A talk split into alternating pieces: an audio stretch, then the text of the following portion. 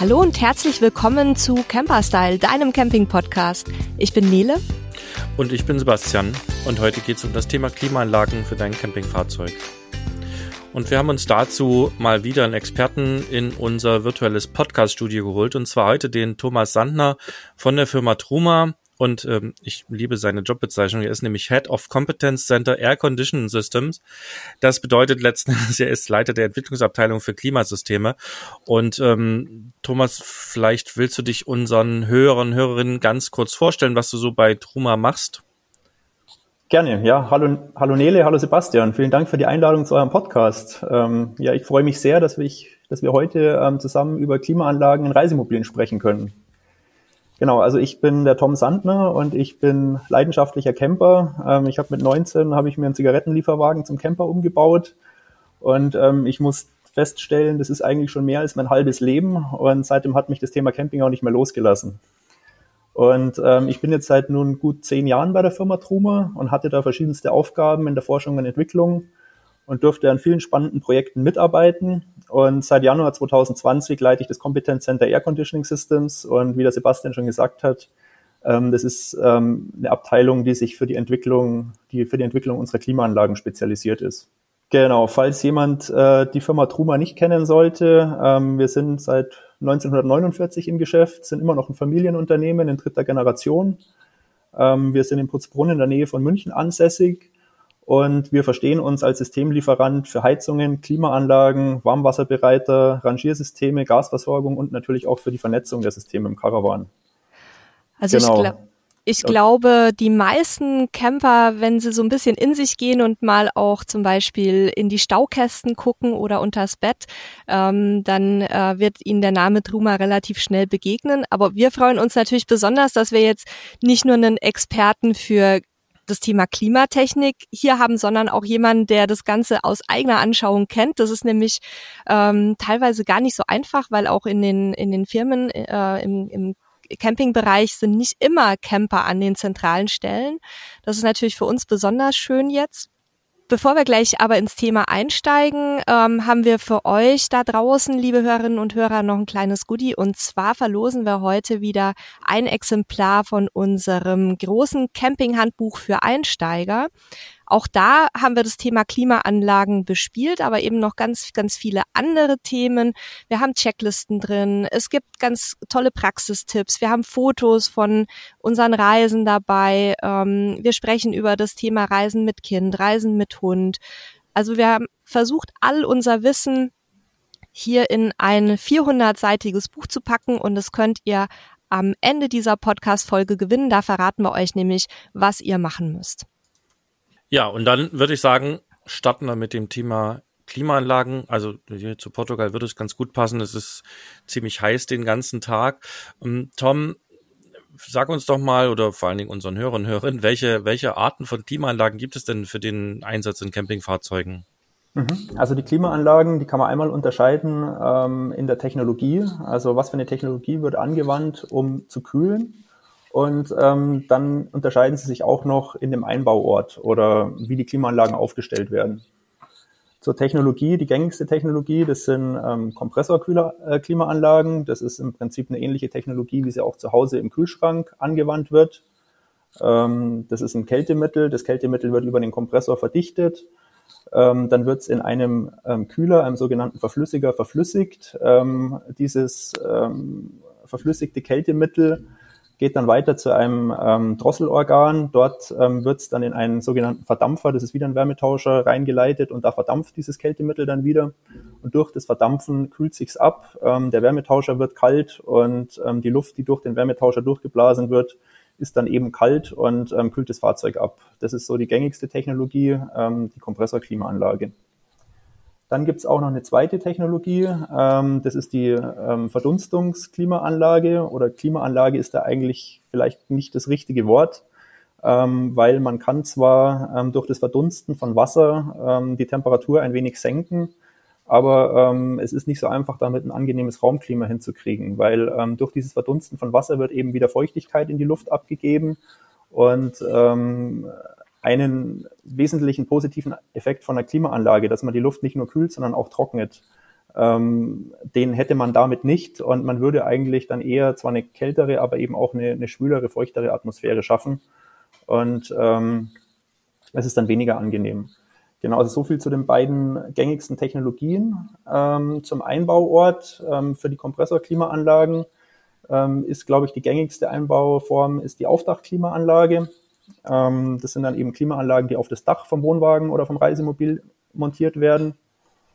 Ähm, dann gibt es die Staukastenklimaanlagen. Das sind dann Klimaanlagen, die eben, wie der Name schon sagt, ähm, in einem Staukasten montiert werden können, zum Beispiel unter dem Bett oder in einer Heckgarage. Da ist man sehr flexibel mit dem Einbauort. Und ähm, dann gibt es Klimaanlagen, die jetzt nicht speziell für den Reisemobilgebrauch entwickelt wurden, zum Beispiel mobile Klimaanlagen, wie man sie auch ähm, zu Hause einsetzen kann. Das ist dann so ein Gerät, das man irgendwo im Raum platziert, wo man dann auch äh, einen Schlauch durch ein Fenster zum Beispiel legen muss, um dann eben ähm, die Abwärme nach draußen abzuführen. Und ja, noch eine, eine vierte Variante, das wäre dann die, die sogenannte Split-Klimaanlage. Da ist dann eben die Außeneinheit und die Inneneinheit voneinander getrennt. Ähm, das ist eigentlich so die gängigste Klimaanlage in der Gebäudetechnik. Und da gibt es auch ein, ein paar ähm, kleinere Geräte, die man jetzt theoretisch auch im Reisemobil verwenden könnte aber hat eben auch Nachteile. Ähm, da können wir dann später sicher noch drauf eingehen. Okay, danke für den Überblick. Mir fällt da gerade ein, bei diesen, bei diesen mobilen Geräten, wir hatten sowas früher mal im Büro stehen, das macht unheimlich viel Lärm ähm, und, und steht immer im Weg, aber ich habe auf Facebook ein paar coole Bilder gesehen, haben Leute einfach das in ihre Dusche gestellt, die sie hm. auf dem Campingplatz sowieso nicht nutzen und haben dann oben den, den Abluftpilz auf dem Dach quasi als äh, Klimaabluft genutzt. Fand ich ganz süß. Ähm, ist quasi so der, der Hack, wenn man äh, nichts mal einbauen lassen möchte. Aber ähm, ja, danke erstmal für die, für die Übersicht, was es so alles möglich gibt. Ja, ich glaube, wir werden uns dann heute primär ja auf die Anlagen mit dem Kompressor ähm, konzentrieren, weil die mit der Verdunstung, äh, ich habe die selber auch schon gesehen, die äh, sieht man ja auch auf jeder Messe rumstehen. Wie du schon sagst, die, die kühlen so ein bisschen gefühlt vielleicht runter, aber äh, ja, eine wirklich richtige Kühlleistung bringen sie auch nicht. Da ist es, glaube ich, sinnvoller, nachts irgendwie einen Ventilator anzumachen. Was sind denn die Nachteile und Vorteile oder fangen wir andersrum an, was sind die Vor- und Nachteile von diesen Kompressor-Kühlanlagen? Ähm, also du meinst die einzelnen Bauformen? Ja, genau. Genau. Ähm, dann fange ich dann wieder mit der Aufdachklimaanlage an.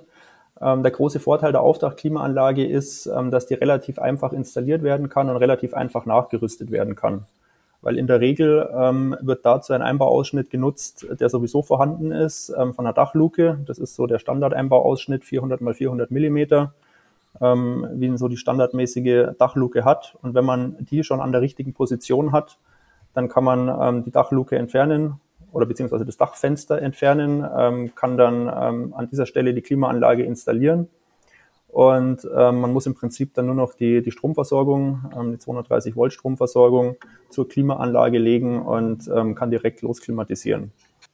Nachteil der Aufdachklimaanlage ist, ähm, dass natürlich die Fahrzeughöhe ähm, dadurch noch ein bisschen höher wird.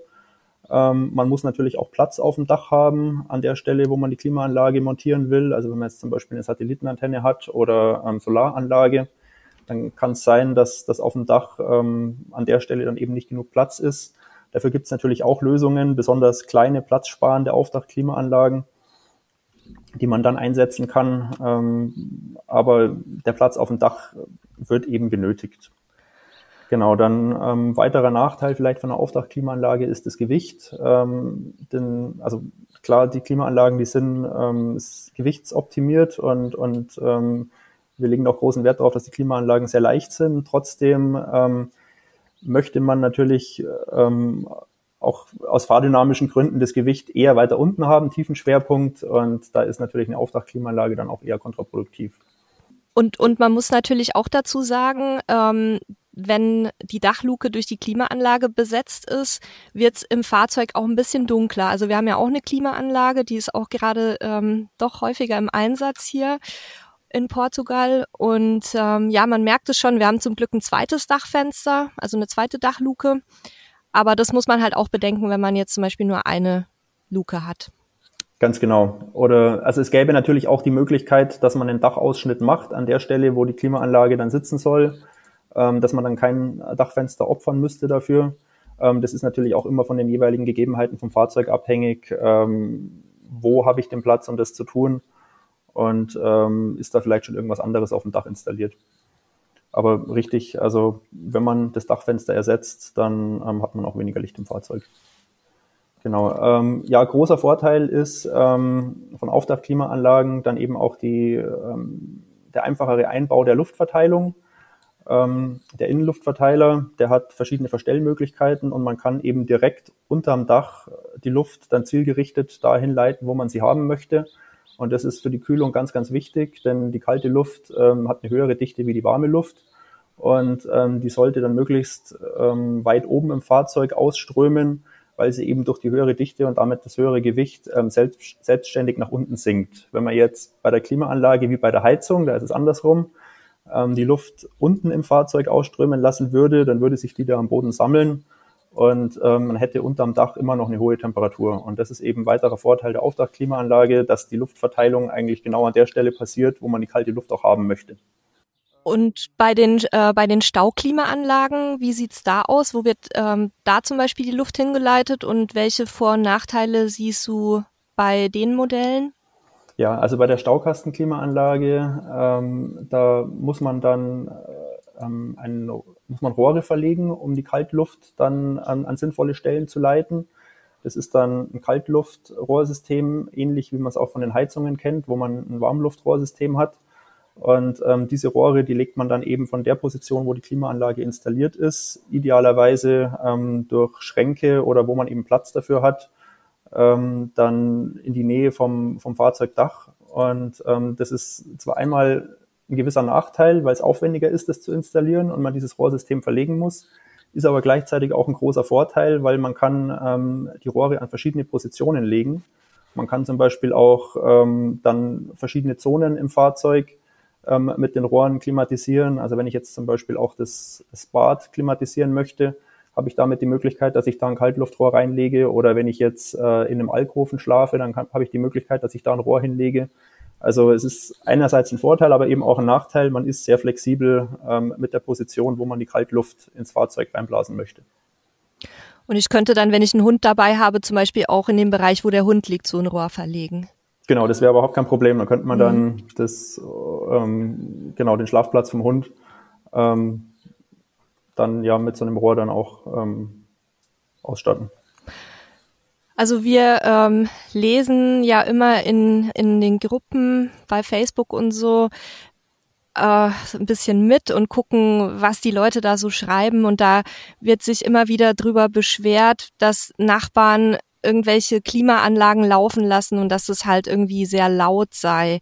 Ähm, das ist wahrscheinlich insbesondere bei den Kompressorklimaanlagen der Fall. Wie gesagt, wir haben auch eine. Das, das ist schon ähm, eine Geräuschkulisse, wenn sich der Kompressor anwirft. Ähm, wie ist das so? Wie, wie würdest du das einschätzen, auch im Vergleich jetzt zu den, zu den anderen Geräten, also äh, Split-Klimaanlage, Verdunster? Ähm, wie, wie kann man das so klassifizieren von der Geräuschentwicklung her? Ja, also eine Kompressorklimaanlage ähm, hat eine höhere Geräuschentwicklung wie jetzt zum Beispiel so eine Verdunstungsklimaanlage, eben dadurch, dass der Kompressor läuft.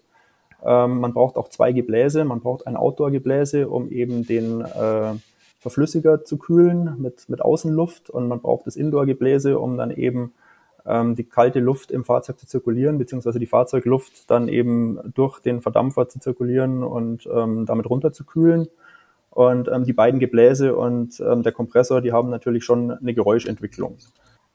Nichtsdestotrotz ähm, ist es natürlich das oberste Entwicklungsziel bei einer Klimaanlage, ähm, ein angenehmes Geräuschniveau zu erreichen.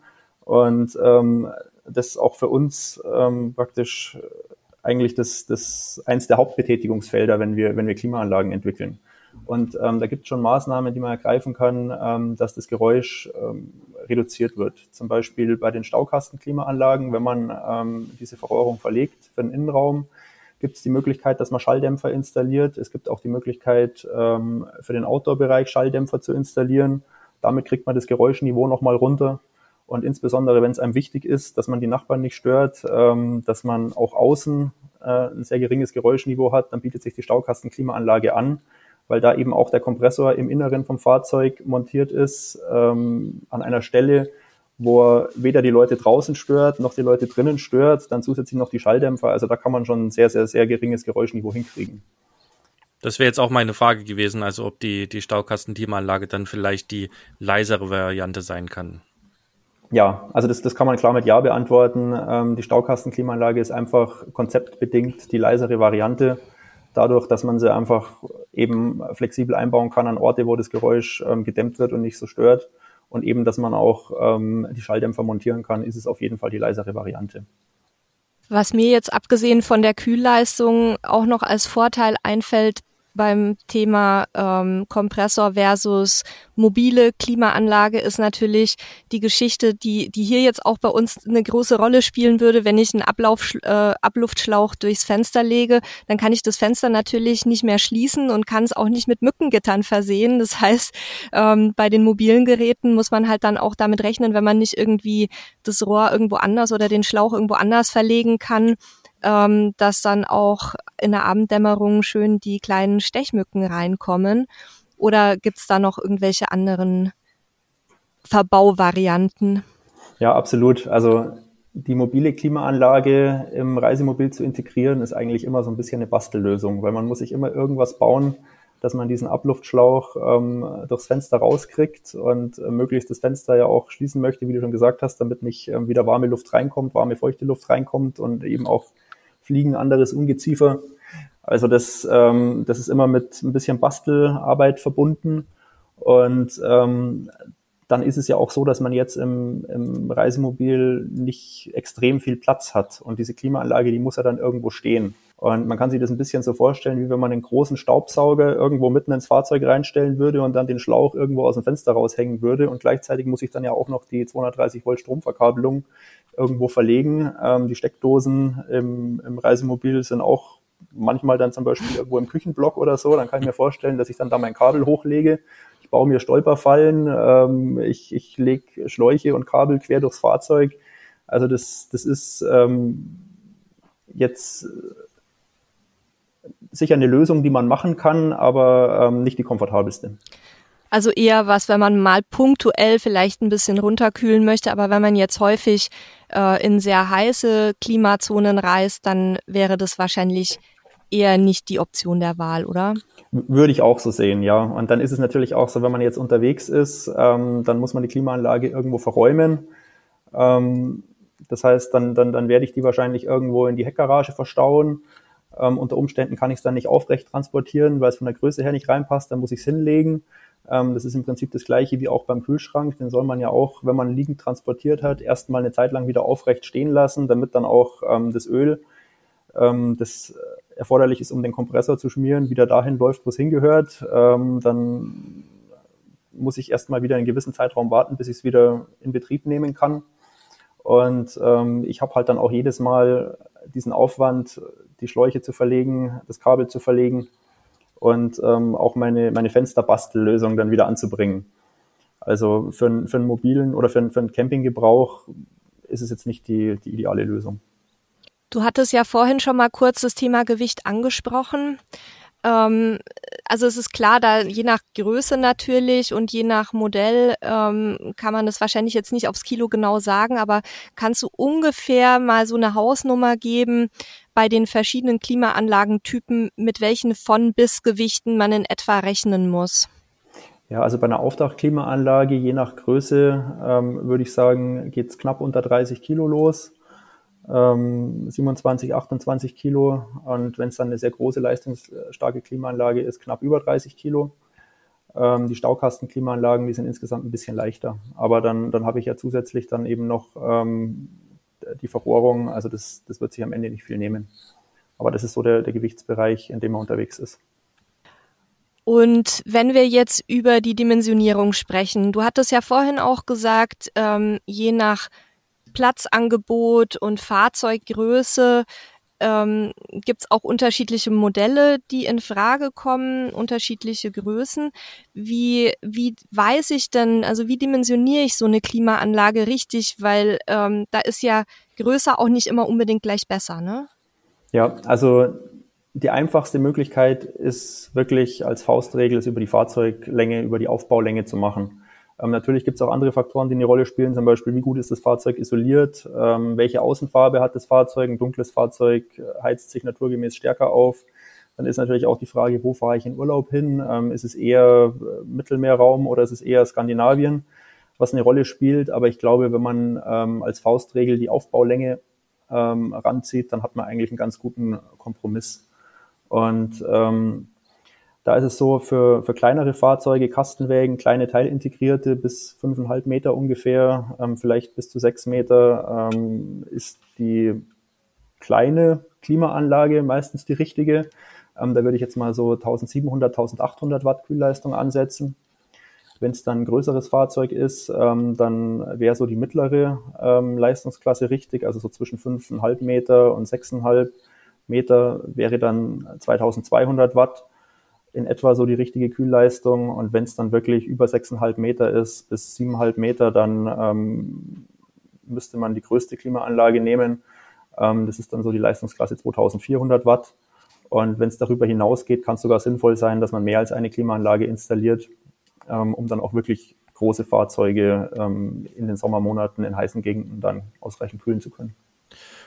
Und macht es jetzt für die, für die Kühlleistung ähm, einen Unterschied, ob ich da jetzt auf eine, eine Dachklima oder auf eine Staufachklima setze oder ist das dann eher vielleicht bauartbedingt oder für so spezielle Sachen wie Alkoven und so weiter äh, relevant? Ja, also bei der, bei der Staukastenklimaanlage ist es sinnvoll, vielleicht ein bisschen größer zu dimensionieren, einfach weil durch das, ähm, durch die Kaltluftverrohrung auch ein bisschen Kälte auf dem Weg verloren geht. Also sie geht natürlich nicht wirklich verloren, sie ist ja auch im Fahrzeug, aber sie kommt vielleicht nicht an der Stelle an, wo man sie ähm, gerne haben möchte. Und deswegen ähm, macht es bei der Staukastenklimaanlage dann schon Sinn, dass man vielleicht tendenziell dann die Nummer größer wählt. Ja, okay. Und jetzt wird das Thema wahrscheinlich zum einen natürlich die, die Leute interessieren, die sich ein, ein, Neufahrzeug kaufen, die dann ja entscheiden können, ob sie das Ganze vielleicht serienmäßig oder auch als Zubehör dabei haben. Aber ich glaube, eine spannende Gruppe von Menschen sind ja auch die, die sich jetzt gerade ein neues Campingfahrzeug und zwar nicht ein neues neues, sondern ein neues gebrauchtes zulegen, was vielleicht keine Klimaanlage hat und die aber für sich entscheiden, ja, wir, wir wollen die gern haben. Worauf sollte ich denn da achten? Kann ich das generell immer nachrüsten und gibt's vielleicht so ein paar Sachen, auf die ich auf jeden Fall achten kann, auch wenn ich mir ein Neufahrzeug, also nein, ein gebrauchtes Fahrzeug neu kaufen möchte, ähm, wo ich einmal drauf achten sollte. Ja, also die Klimaanlage, das ist die gute Nachricht, die Klimaanlage lässt sich sehr gut nachrüsten, ähm, ist auch ähm, häufig ein klassisches Nachrüstprodukt. Und ähm, da kommt es eben ganz auf das, das individuelle Fahrzeug an und eben auch, ähm, was mit der Klimaanlage erreicht werden soll. Also wenn, wenn man jetzt ein, sehr kompaktes Fahrzeug hat, Kastenwagen, dann ist eben darauf zu achten, dass ich Platz auf dem Dach habe. Ähm, dafür gibt es eben ähm, spezielle Modelle, die einen sehr kleinen ähm, Grund, eine sehr kleine Grundfläche haben und da flexibel ähm, auch auf Kastenwegen einsetzbar sind. Da ist beim Kastenwagen, ist bei der Installation auch dann häufig so, dass das Blechdach ähm, oder dass ein Blechdach vom, vom Fahrzeughersteller verbaut ist, das dann auch eine gewisse Struktur, eine gewisse Oberfläche hat. Ähm, da ist auf die Abdichtung zu achten. Da gibt es dann zum Beispiel auch spezielle Einbaurahmen, die sich dann ähm, der Dachform anpassen, um da sicherzustellen, dass man dann wirklich auch ähm, die Klimaanlage wasserdicht auf dem Dach montiert. Das ist dann eine, eine wirklich sinnvolle Hilfe. Ähm, und äh, dann muss man natürlich dann noch ähm, die 230 Volt Versorgung zur Klimaanlage legen. Ähm, das ist dann aber wirklich eine Aufgabe von Fachmann, also die Klimaanlage auf dem Fahrzeug montieren, die Abdichtung sicherzustellen und die Stromversorgung zu verlegen. Ähm, das sollte ein Fachmann machen. Ähm, von der Bedienung ist es mit den Aufdachklimaanlagen äh, relativ einfach, denn ähm, Bedienung kann entweder über eine, eine Infrarotfernbedienung erfolgen, dann muss man auch da jetzt nicht zusätzliche Kabel verlegen, ähm, um die Klimaanlage bedienen zu können. Also dann ist es wirklich nur die Stromversorgung. Ähm, man ersetzt die Dachluke durch die Klimaanlage und ähm, man sorgt für, eine, für, für, für, für einen dichten Verbau der Klimaanlage, für einen wasserdichten Verbau. Und, und das wäre eine sehr, sehr gute Nachrüstlösung. Ähm, für die Staukastenklimaanlage ähm, hängt es natürlich davon ab, habe ich die Möglichkeit, die Rohre im Innenraum vernünftig zu verlegen an Stellen, wo sie mich nicht stören. ähm, habe ich die Möglichkeit, äh, einen Staukasten zu nutzen, ähm, wo ich dann eben auch die, ähm, die, die, die Ausschnitte schaffen kann, um die Klimaanlage dann auch an, an die Umgebungsluft anzuschließen. Ähm, das, das muss man im Einzelfall prüfen, ob der Einbau einer Staukastenklimaanlage sinnvoll ist oder ob ähm, nicht der Einbau von einer Aufdachklimaanlage die bessere Lösung ist. Geht nicht, ja. gibt's nicht. Eigentlich in den meisten Fällen kriegt man auch die Staukastenklimaanlage unter. Okay, also ja, aber im Zweifel könnte man quasi aufs Dach ausweichen mit klar den Nachteilen, die du, die du eingangs genannt hast, aber das wäre auf jeden Fall immer ein Fallback, was man quasi nutzen könnte.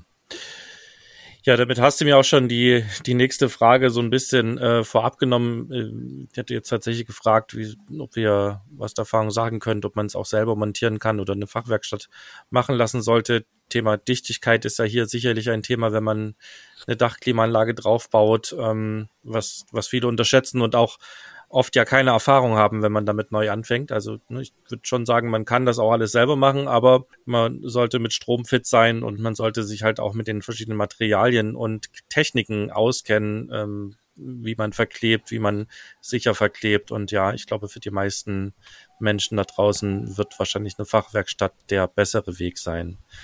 Mhm. Kann ich das dann beim äh, Wohnmobilhändler oder Wohnwagenhändler in der Werkstatt machen lassen oder wer, wer kann mir so eine Klimaanlage einbauen? Ja, also der, der Händler, ähm, der Servicepartner ist ähm, die richtige Anlaufstelle für den Einbau von einer Klimaanlage. Die sind ähm, da routiniert und die sind darauf geschult und ähm, die können das am allerbesten bewerkstelligen. Und die können wahrscheinlich auch dann so ein bisschen beraten. Richtig, genau. Also die ähm, können natürlich auch, was die, die Größe der Klimaanlage, die passende Größe fürs Fahrzeug angeht, beraten.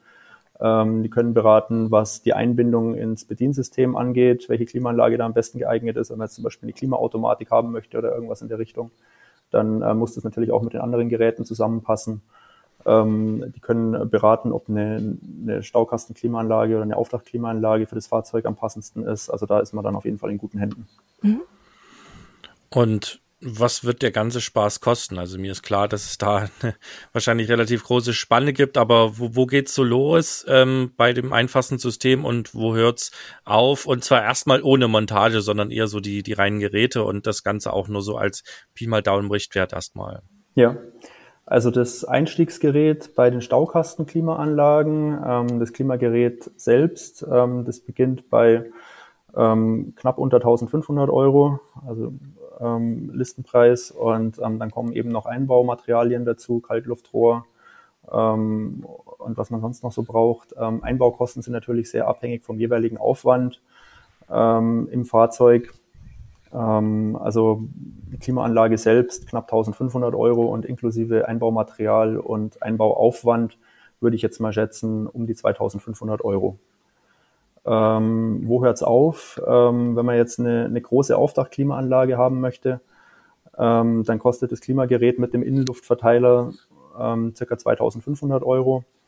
Und ähm, der Einbauaufwand ist dann ein bisschen geringer. Ähm, zusätzlicher Materialbedarf ist ein bisschen geringer.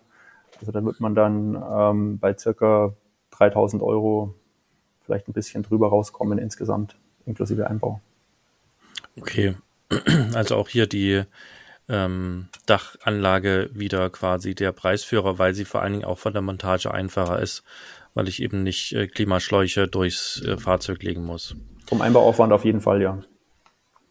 Dann habe ich noch ein Thema auf meiner Frageliste, die äh, immer wieder die Leute antreibt, gerade auf Campingplätzen. Ähm, wie sieht's denn mit dem Stromverbrauch von so einer Klimaanlage aus? Also du hast ja jetzt gerade schon mit Wattzahlen äh, oder hast uns gerade schon Wattzahlen mhm. genannt. Darüber kann man ja auch den äh, die entsprechenden Ampere ausrechnen. Zum einen geht es natürlich darum, was kostet mich der Spaß, wenn ich es auf dem Campingplatz, wo ich Strom bezahlen muss, betreibe. Und zum anderen aber auch, kann ich es überhaupt überall betreiben, weil vielleicht, wenn der Platz so niedrig abgesichert ist, ähm, ständig die Sicherung rausfliegt. Ähm, ja, also das, das Schöne bei einer Klimaanlage ist, ähm, dass man eben durch dieses Wärmepumpenkonzept ähm, von dem Kompressionskältekreis eine höhere Leistungszahl hat. Also das heißt, ähm, man muss weniger elektrische Leistung reinstecken, als man am Ende dann Kühlleistung rauskriegt. Und ähm, deswegen sind die Klimaanlagen insgesamt äh, sehr ähm, stromsparend. Also eine, eine gute Kompressorklimaanlage kann man auch ähm, an einem schwach abgesicherten ähm, Campingplatz in der Regel problemlos betreiben. Das heißt also, die, die 1500 Watt ist dann die Kühlleistung und nicht sozusagen die Energieaufnahme. Ganz genau. Also die, die Energieaufnahme ist dann circa die Hälfte davon. Und ähm, damit kann auch eine, eine 1700 Watt Klimaanlage dann an einem schwach abgesicherten Campingplatz problemlos betrieben werden. In der Regel. Okay, also dieses, dieses durch zwei sozusagen kann man sich so ein, so ein bisschen als, als Richtwert ähm, merken. Ja, das, das wäre wär so, ein, so ein Richtwert, ja. Okay, das wären jetzt bei, bei 1700 Watt äh, um die 4 Ampere ungefähr, wenn ich das jetzt mal richtig gerechnet habe auf die Schnelle. Genau, und ich denke, dass ähm, kaum Campingplätze gibt, die jetzt schwächer als 5, 6 Ampere abgesichert sein werden und damit ähm, ist man da eigentlich dann ähm, auf der sicheren Seite.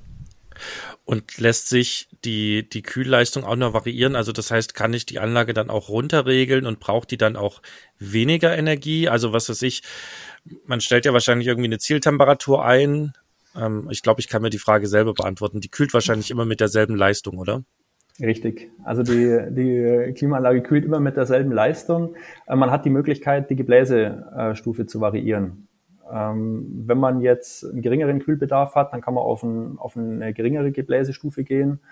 Ähm, dadurch hat man dann ein bisschen eine schlechtere Luftumwälzung im Fahrzeug und es dauert ein bisschen länger runter zu kühlen, aber für einen Erhaltungsbetrieb ist es durchaus ausreichend. Und ähm, das Geräusch vom Gebläse, das ist natürlich ein Riesenfaktor. Ich meine, das kennt man auch selber vom Auto. Ähm, wenn man jetzt in ein heißes Auto einsteigt und die Klimaanlage legt los, dann ist das Gebläse richtig laut aber es kühlt halt auch sehr, sehr schnell runter. Und wenn dann eine angenehme Temperatur erreicht ist, dann reicht es wirklich, ähm, von der Gebläseleistung runterzugehen und mit einer, mit einer sehr viel geringeren Luftumwälzung zu arbeiten.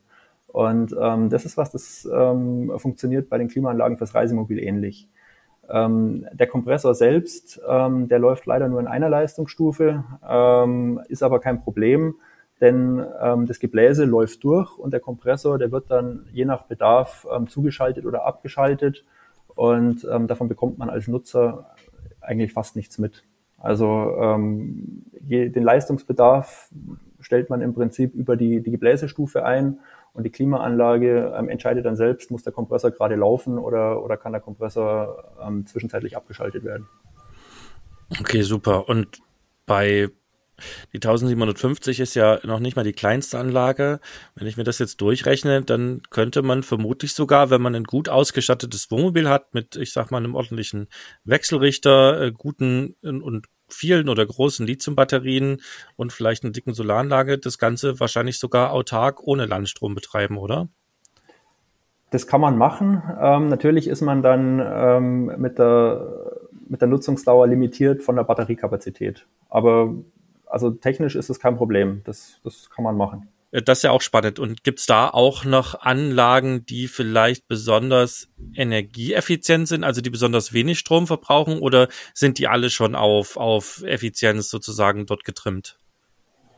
Ähm, ja, also je geringer die Kälteleistung, ähm, desto geringer ist natürlich auch die Energieaufnahme.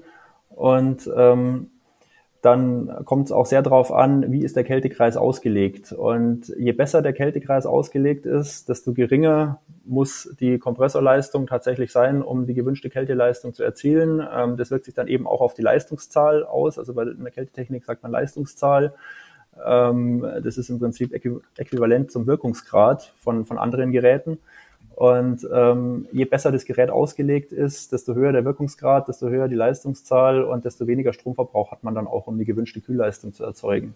Und das Gleiche gilt natürlich auch für die Gebläse. Also wenn ein Gebläse ähm, gut ausgelegt ist, ähm, dann hat es eine sehr gleichmäßige Luftverteilung und auch einen, einen internen geringen Strömungswiderstand und trotzdem eine geringe Stromaufnahme. Und da gibt es natürlich schon Unterschiede. Also ähm, da, da lohnt sich zu vergleichen, ähm, was dann die Stromaufnahme von den unterschiedlichen Klimageräten, die eigentlich in der gleichen Leistungsklasse spielen, ist. Da gibt es Unterschiede. Kann ich oder kann ich das irgendwie von außen sehen? Steht das auf der Verpackung oder im Prospekt oder wie, wie kann ich das jetzt als äh, sozusagen Camper, der sich dafür interessiert, rausfinden? Ja, die Stromaufnahme, die steht auf jeden Fall im Datenblatt. Also in den technischen Daten im Prospekt ähm, ist die Stromaufnahme auf jeden Fall genannt. Und gibt's da wie bei den Autos so äh, irgendwelche Standardmessverfahren, die sich äh, manchmal sehr weit von der von der Praxis unterscheiden oder die einfach laufen gelassen und dann wird eben geguckt, wie viel Strom da entnommen wird? Ähm, da gibt's standardisierte Messverfahren. Ähm, also der, der, die, die Messung, die ist relativ aufwendig. Ähm, da werden Messungen in einem Kalorimeter gemacht. Ähm, das ist ein spezieller ähm, Prüfraum, in dem man dann ähm, genau ermitteln kann, ähm, wie die, ähm, die Luftentfeuchtung und ähm, wie die, die Abkühlung zusammenspielt und daraus ähm, die Kälteleistung ermitteln. Und ähm, gleichzeitig wird dann eben auch die Stromaufnahme ermittelt. Also das ist ein, das ist ein aufwendiges Verfahren und ähm, man braucht ein gut ausgestattetes Labor, um das machen zu können. Also wir können das bei uns im Haus machen ähm, und ähm, dementsprechend ähm, können wir da auch unsere Klimaanlagen dann ähm, sehr gut auf die geringe Stromaufnahme auslegen. Ich habe jetzt noch eine Frage, die ähm, weiß ich nicht, ob du die beantworten kannst oder darfst. Ähm, du bist ja in der Entwicklungsabteilung als Leiter tätig. Das mhm. heißt, ihr schaut ja auch immer so ein bisschen in die Zukunft, denke ich. Und ähm, kann man schon so ein bisschen verraten, ob es auch im Bereich Klimaanlagen zum Beispiel in puncto ähm, Stromverbrauch, Umweltschutz, ne, die, die großen Themen, die wir ja gerade haben, gibt's da schon irgendwelche Trends, die man vielleicht für die äh, nähere Zukunft absehen kann? Arbeitet ihr vielleicht auch konkret schon an was, was man sagen darf? Da bin ich immer so ein bisschen neugierig als Journalistin. Ja, also die Themen, die du angesprochen hast, ähm, das sind natürlich die Themen, die für uns ähm, ähm, die, die höchste Wichtigkeit auch haben bei unseren Neuentwicklungen. Und ähm, also es äh, ist natürlich kein Geheimnis, dass, ähm, dass wir, wenn wir eine Neuentwicklung machen, dass wir, dass wir auch ähm, den Umweltschutz und den Stromverbrauch im Fokus haben. Ähm, aber konkret kann ich dazu jetzt leider nichts sagen. Ja, das habe ich schon fast befürchtet. Ähm, und beim Thema Connectivity, ähm, da seid ihr auch recht aktiv. Gibt's da irgendwas, äh, eine neue Richtung? Ähm, Connectivity, klar. Also ähm, für uns ist es wichtig, dass die Geräte zu einem Gesamtsystem vernetzt sind und zwar zu einem Gesamtsystem, das für den Nutzer ähm, den größtmöglichen Komfort bietet. Und ähm, das haben wir ja schon gestartet mit unserem iNet-System dass ähm, Klimaanlage und Heizung miteinander verbunden ist, ähm, dass man eine Klimaautomatikfunktion hat, dass der, ähm, der, der, Nutzer sich seine Zieltemperatur einstellt und das System selbst entscheidet, ob es kühlen oder heizen muss. Ähm, das Ganze natürlich auch mit, mit App-Steuerung von, von nah und fern. Ähm, das, sind, das sind Themen, die für uns extrem wichtig sind. Also die Connectivity und ähm, der, der Bedienkomfort ähm, sind ähm, sehr, sehr wichtige Themen. Und ähm, wir versuchen natürlich über eine geschickte Verknüpfung von den einzelnen Geräten ein wirklich ähm, ähm, für, für den Nutzer optimales Gesamtsystem zu bieten. Das bringt mich auch noch zu einer Frage, die ähm, sich mir da umtreibt, weil wir haben den, den Fall im Freundeskreis gehabt, der, der Hund blieb im Wohnmobil, die Klimaanlage war angeschaltet und äh, die Besitzer sind entspannt äh, ins Restaurant gegangen, um zu essen, sind durch Zufall nochmal zurückgegangen und festgestellt, dass der Strom ausgefallen war und die Klimaanlage damit aus war. Ähm, Gibt da auch Möglichkeiten, dass ich quasi irgendwie so ein Alarmsystem habe oder irgendwie eine Benachrichtigung bekomme, dass wenn die Klimaanlage nicht mehr funktioniert oder irgendwas eine Störung ist und so weiter, dass ich da halt eine Info bekomme, gerade mit dem Thema Hund im Wohnmobil. Ja, also die, die, die Möglichkeit gibt's. Ähm, das, das ist heute schon ähm, äh, bei uns Stand der Technik, ähm, dass man eben über das iNet-System ähm, sich dann auch aufs, aufs Smartphone ähm, Meldungen schicken lassen kann, ähm, wenn jetzt zum Beispiel eine Störung vorliegt oder auch, dass man sich einen Temperaturwarner setzen kann. Also diese Möglichkeit gibt's. Cool, danke. Ja, dann habe ich alle meine Fragen quasi gestellt und äh, weiß alles, was ich wissen wollte. Nele, wie sieht's bei dir aus? Ja, ich ähm, bin auch sehr viel schlauer als am Anfang, obwohl ich mich ja auch schon mit dem Thema so ein bisschen beschäftigt habe für unser Buch. Aber ähm, ja, es ist immer spannend, wenn man da doch noch mal so ein bisschen vertiefend äh, drüber sprechen kann. Äh, zumal, wie gesagt, wir ja auch eine Klimaanlage haben und gerade, also wir haben die uns angeschafft wegen des Hundes, nutzen sie jetzt überraschenderweise auch selber ganz gerne, wenn man sich einmal an den Komfort gewöhnt. Ähm, aber da ist natürlich insbesondere auch dieses Thema für uns wichtig und wir haben ähm, dafür eben auch die App installiert und können da dann ein Stück weit überwachen. Aber man muss auch sagen, dass man sich halt gerade bei sehr heißen Temperaturen, wenn man einen Hund oder vielleicht ja, insbesondere Hunde, Katzen hat man ja nicht so oft dabei, wenn man ein Tier alleine im Fahrzeug lässt, dass man sich halt trotz aller äh, allen technischen Fortschritts nie komplett auf die Funktionalität verlassen sollte, weil ähm, jedes System kann irgendwie mal ausfallen, egal wie gut es vernetzt ist. Und deswegen bitte da vorsichtig sein und lieber dann öfter mal einen Blick drauf werfen. Das auf jeden Fall. Dann ja, dann äh, kommen wir noch zur Verlosung unseres Campingbuchs und ähm, wir haben uns eine ganz kleine Aufgabe für euch ausgedacht. Ähm, schickt uns doch einfach eine E-Mail an podcast.camperstyle.de, packt in den Betreff Gewinnspiel rein und beantwortet uns einmal die Frage, welche drei Arten von Klimaanlagen gibt es denn? Und äh, unter allen Einsendern verlosen wir ähm, Nele, ich würde sagen, innerhalb von einer Woche. Ja, das heißt, der Podcast ja. kommt ja immer samstags äh, 6 Uhr morgens raus und dann habt ihr quasi bis zum Folgesamstag 5.59 Uhr Zeit, uns die E-Mail zu schicken und unter allen eingegangenen E-Mails verlosen wir quasi ein Buch und schreiben euch dann an, dass ihr uns die Adresse schickt, damit wir euch den Gewinn zukommen lassen können. Ihr dürft natürlich in die E-Mail ähm, neben der Antwort auch noch Fragen an uns reinschreiben oder auch äh, Kritik oder Themenwünsche, was euch so durch den Kopf geht, wenn ihr vielleicht auch unseren Podcast schon länger hört.